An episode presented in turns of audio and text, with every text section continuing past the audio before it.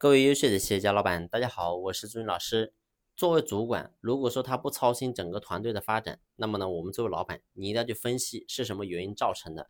那么过去呢，我就和他分享过，我作为一个员工，他之所以在他的岗位当中做不出一个很好的结果，那么一定是两个方面原因造成的。第一个呢，就是他不想干；第二个呢，就是他不会干。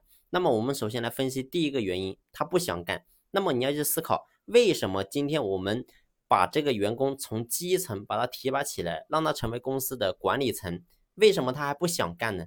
其实我们一定要去分析。那么呢，首先第一个是在利益层面，很多人你会发现你在利益层面你没有办法真正的给到他足够的动力去管理好整个团队。很多人呢说白了，从基层提拔一个你觉得他的能力比较好，你把他提拔起来，让他成为公司的主管，成为公司的经理，或者说成为公司的这个领班，或者说厂长啊，反正就是管理层吧。那你会发现呢，你给到他的工资就是他过去的工资，再加上一个管理奖，也就是说这个管理奖可能是固定的，给个五百一千。那说白了，你会发现你给这个钱给到他，他是没有任何动力说想要去把整个团队带好的，因为说白了，团队好或者不好，其实说白了跟他是没有多大关系的。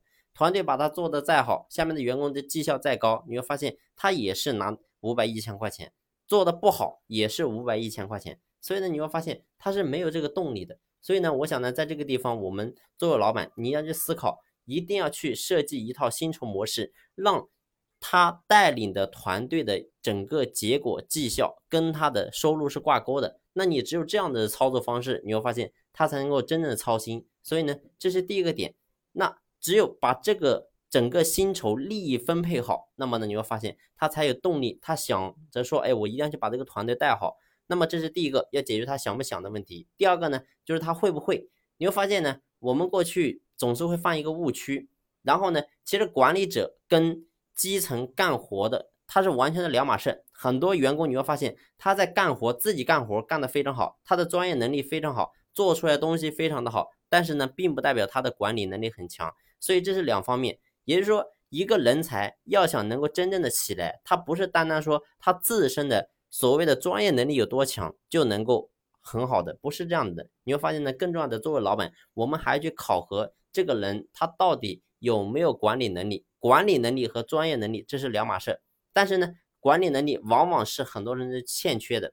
所以呢，我想跟大家分享的点是什么？就是说，我们今天要想培养一个人，让他成为公司的主管、经理，让他能够真正的带领一帮人，让他自发自动把他的活干好的话呢？那么我们作为老板，一定要去培养这个人的管理能力。那么管理能力包含什么？你比如说，他有没有一颗责任心，这是第一个点。第二个，他有没有一颗承载之心，也就是说，他能不能真正的对下面的人能够负责。然后呢，第三个，这个人他到底有没有一颗大爱之心，也就是说，这个人的格局大不大？如果说他的眼里他是容不得沙子的，那你就发现这种人说白了，他也没有办法去带领好下面的团队。所以呢，你会发现，真正在选拔我们的左膀右臂，选拔这种所谓的核心层的时候，其实对于咱们老板来讲，你一定要去认清楚这个人他到底适不适合。我们是从整个薪酬设计，还有呢整个人员的培养这一块的话，一定是全方位的，不是说单个点做得好，